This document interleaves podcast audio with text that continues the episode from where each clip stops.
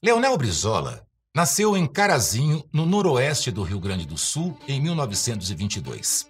Ingressou no curso de engenharia em 1945, mesmo ano em que se filiou ao partido que forneceria as bases de sua orientação ideológica e os meios para sua meteórica ascensão política. O PTB, Partido Trabalhista Brasileiro. Apenas dois anos depois, em 1947, Brizola seria eleito deputado estadual do Rio Grande do Sul, destinado a se consolidar como um dos maiores líderes trabalhistas do país, avançou com aclamação popular e votações recorde para os cargos de deputado federal, prefeito de Porto Alegre, governador do Rio Grande do Sul e duas vezes governador do Rio de Janeiro fazendo dele o único político eleito para governar dois estados diferentes em toda a nossa história. Orador talentoso, dono de uma das retóricas mais combativas e inflamadas do seu tempo. Foi um dos raros políticos de enorme influência no período pré-ditadura militar, com carreira longeva o bastante para conseguir preservar sua relevância após a redemocratização. Mas eu te prometo Existe um lado oculto nessa história. O que seriam as black spots? São áreas negadas ao Estado, onde o Estado não consegue chegar. Elas existem em alguns países da África, não, não, assim, são raras, mas existem essas áreas. No Sudão do Sul, algumas áreas também na, no Oriente Médio. 3 milhões e meio de cariocas vivem em áreas dominadas por criminosos. Foi o que mostrou um estudo feito por ONGs e universidades publicado hoje. Gente, isso dá metade da população da cidade. No Rio de Janeiro, a periferia do Rio de Janeiro e as favelas do Rio de Janeiro, todas elas são enquadradas como áreas onde o Estado não consegue atuar.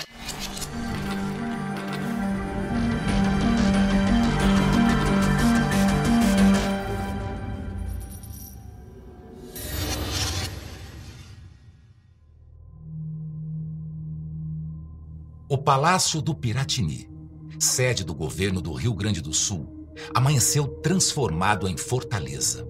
A Brigada Militar, atendendo às ordens do governador Leonel Brizola, postava-se em guarda para defender o local, agora cercado com sacos de areia e arame farpado. Aos civis que ali permaneciam, foram distribuídos revólveres Taurus 38, enquanto o próprio governador caminhava pelos corredores portando uma submetralhadora. O palácio estava sob ameaça de bombardeio aéreo por ordem do ministro da Guerra.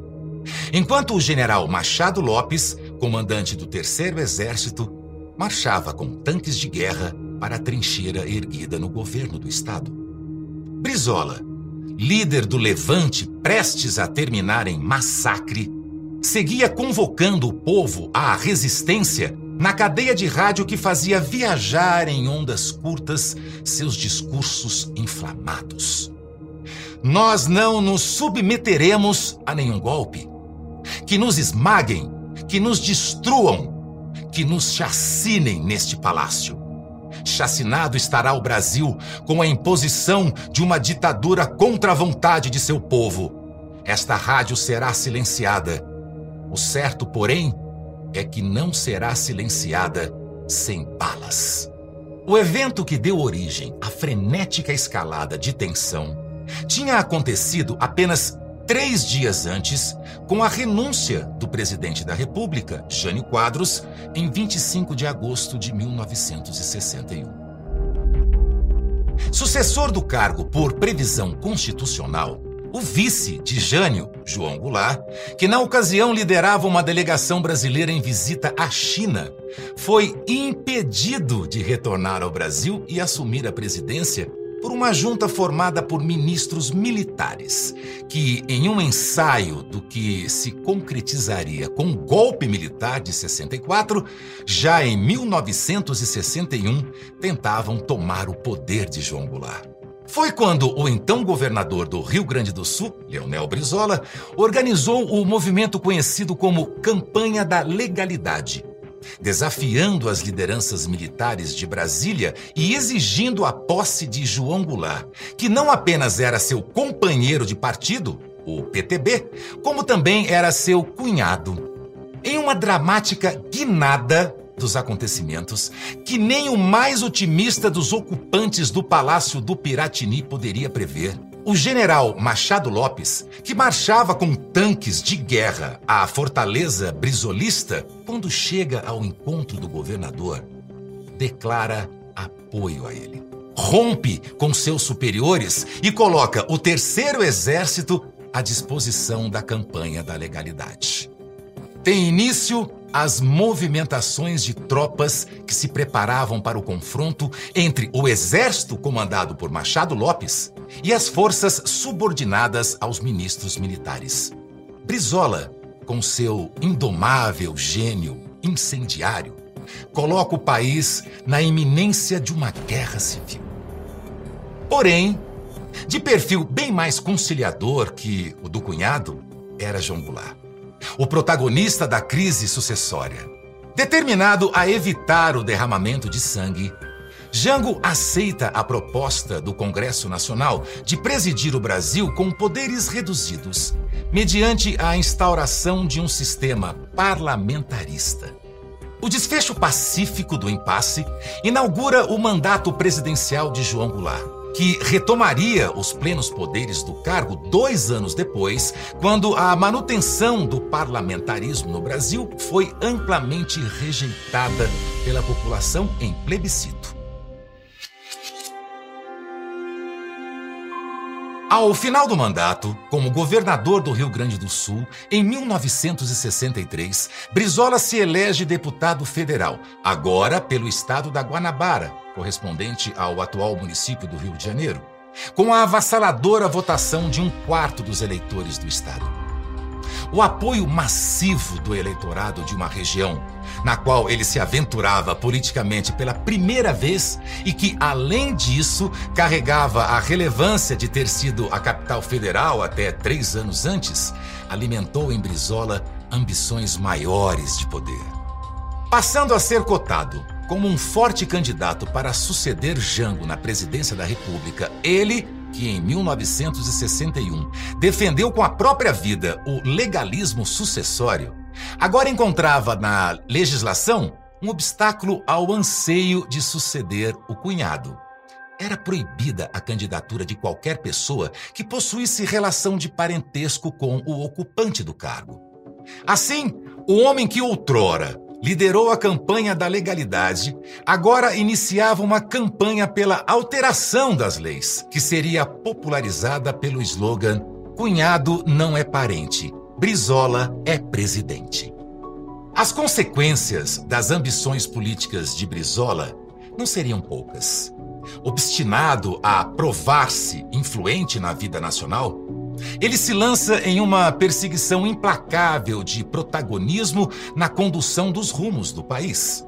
E nenhum assunto pautava tanto os debates acerca do governo federal da época quanto as reformas de base que Jango tentava empreender.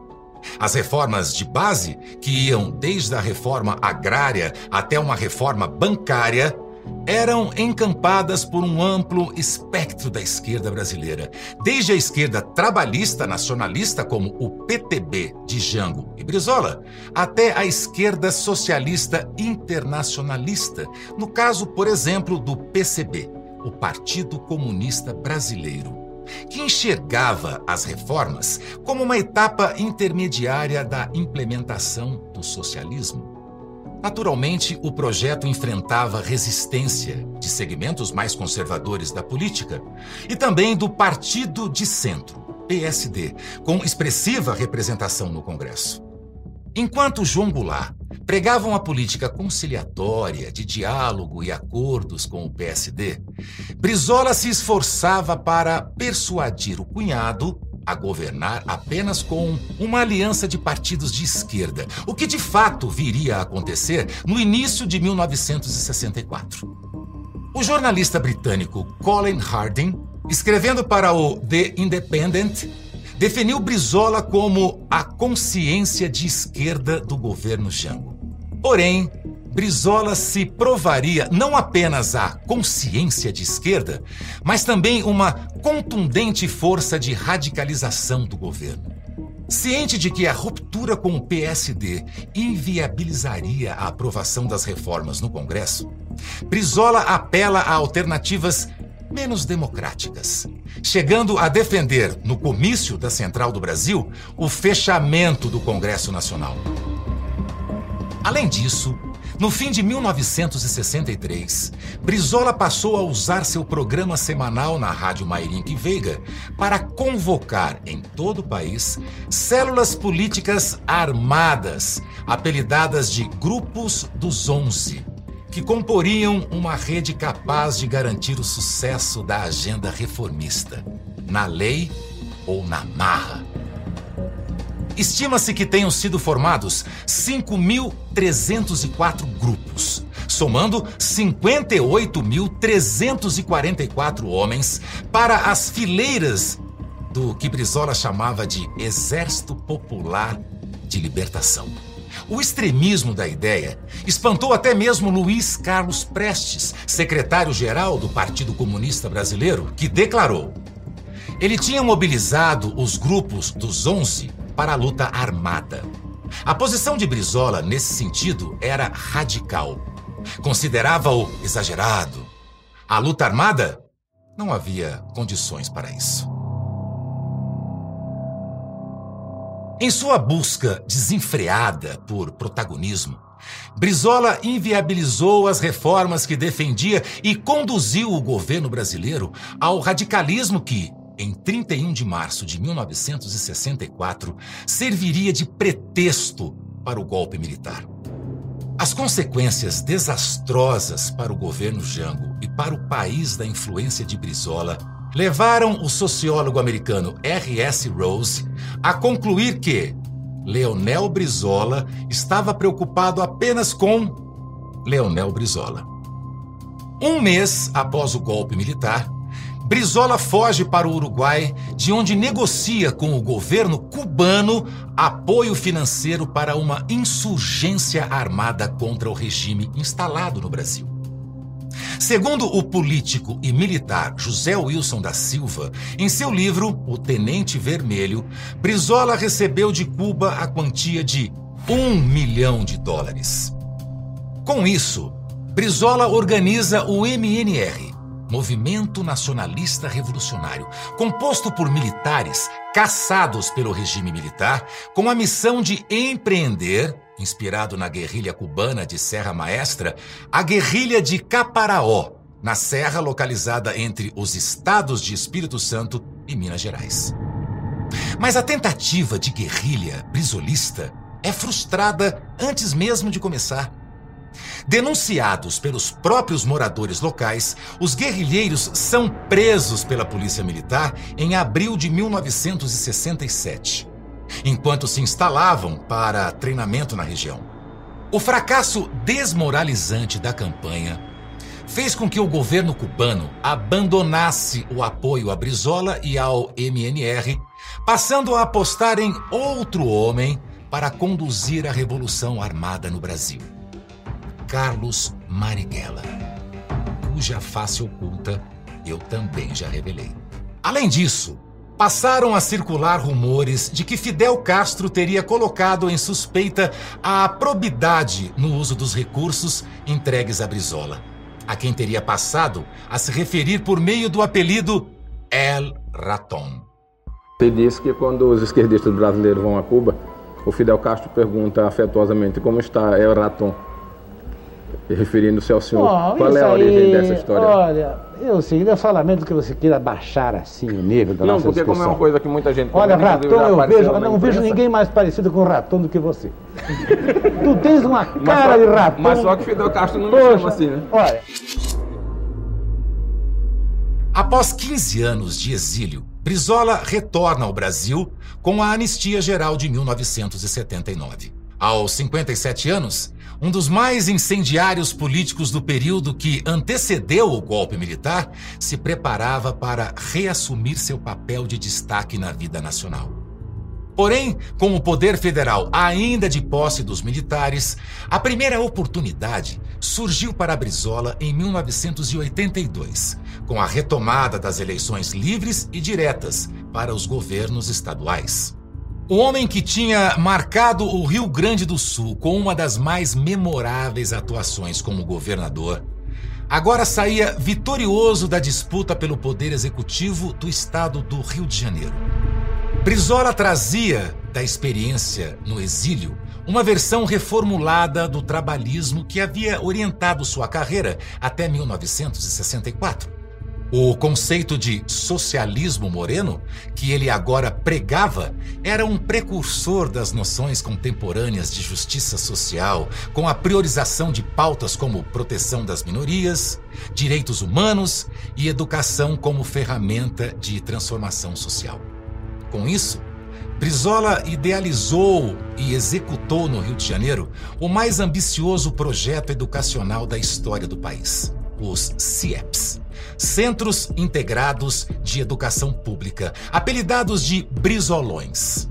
Com o planejamento arquitetônico de Oscar Niemeyer, mais de 500 CIEPs foram construídos em áreas carentes, sendo uma das iniciativas pioneiras no ensino em tempo integral. Além de oferecer às crianças atividades culturais, refeições completas, atendimento médico e odontológico. Porém, mesmo a mais nobre das realizações políticas de Brizola não demoraria a revelar sua face oculta.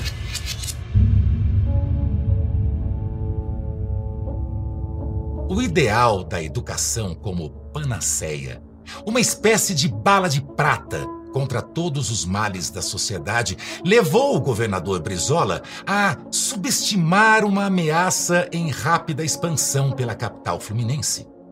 A organização criminosa Falange Vermelha, criada no presídio da Ilha Grande na década de 70, estava se transformando em algo novo, migrando dos assaltos para o mais lucrativo ramo do narcotráfico. O recém-criado Comando Vermelho se instalava nas favelas cariocas.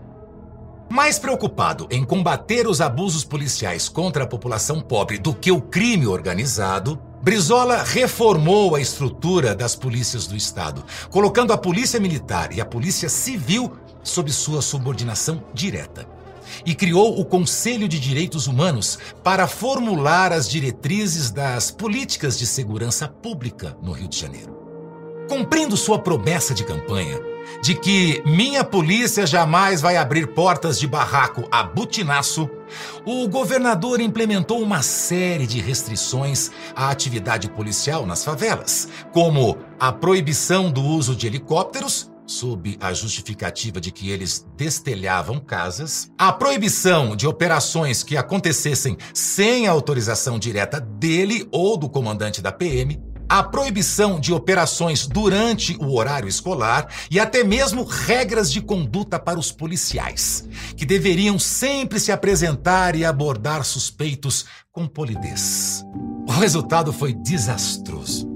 De acordo com dados apurados no mapa da violência, a taxa de homicídios no estado do Rio de Janeiro, que era de 15,9 por 100 mil habitantes em 1983, saltou para 20,2 em apenas três anos.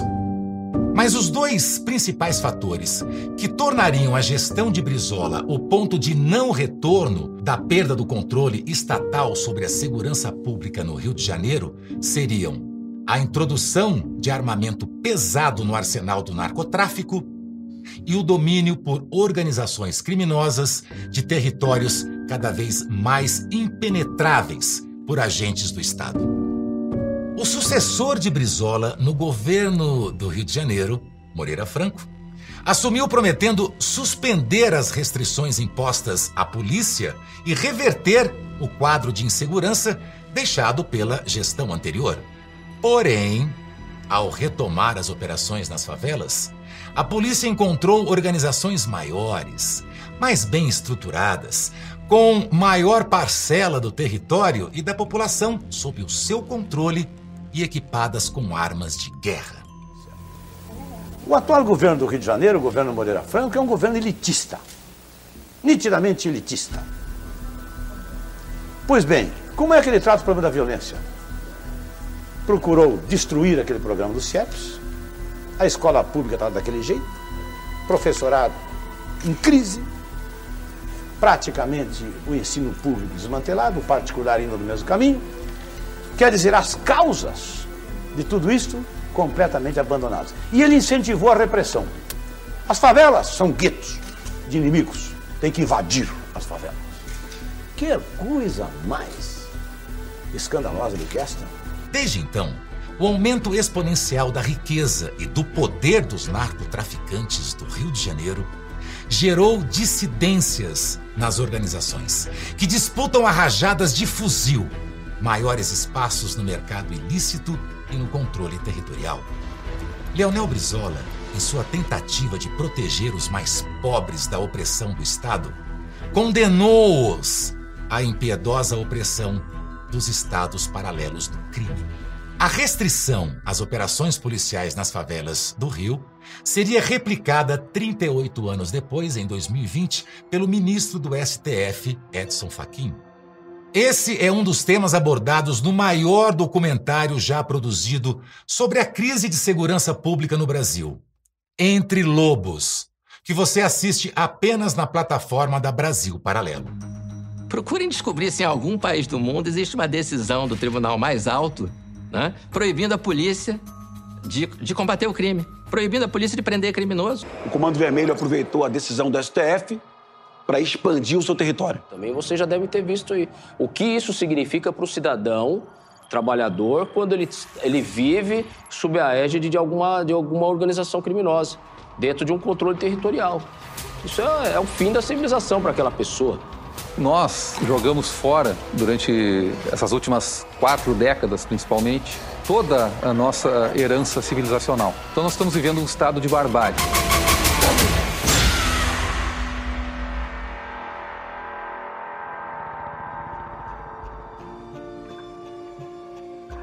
Em 1989, com a primeira eleição direta para a presidência da República, após a redemocratização, Brizola finalmente teve a oportunidade de participar da disputa que tanto almejava, desde o governo Jango. Porém, o cenário já não era o mesmo. Um astro em ascensão do discurso voltado aos trabalhadores agora ameaçava roubar de Brizola o seu nicho eleitoral o líder sindicalista Luiz Inácio Lula da Silva. Se apresentava como um dos candidatos fortes da esquerda, por um partido criado apenas nove anos antes o Partido dos Trabalhadores. Brizola terminou a disputa na terceira posição, perdendo por uma diferença inferior a 1% dos votos de Lula, que foi para o segundo turno com Fernando Collor. Na campanha do segundo turno, Brizola manifestou apoio a Lula por meio de mais uma de suas declarações memoráveis. Cá para nós. Um político de antigamente, o senador Pinheiro Machado, disse que a política é a arte de engolir sapos. Não seria fascinante fazer esta elite engolir o Lula, esse sapo barbudo? Após um segundo mandato, de pouca expressão como governador do Rio de Janeiro, em 1991, e uma nova tentativa fracassada de chegar à presidência da República nas eleições de 1994, Brizola seguiu influenciando a política brasileira como presidente nacional do PDT até sua morte em 2004, aos 82 anos. Um dos maiores líderes da esquerda brasileira por quase meio século. Brizola foi um político controverso, que, seja pelo temperamento ou pela ideologia, manchou sua trajetória com erros que custaram e até hoje custam a vida de muitos inocentes. Ainda assim, ele segue sendo referenciado pela esquerda e, em 2015, entrou para o livro de Heróis da Pátria por força de lei sancionada por Dilma Rousseff.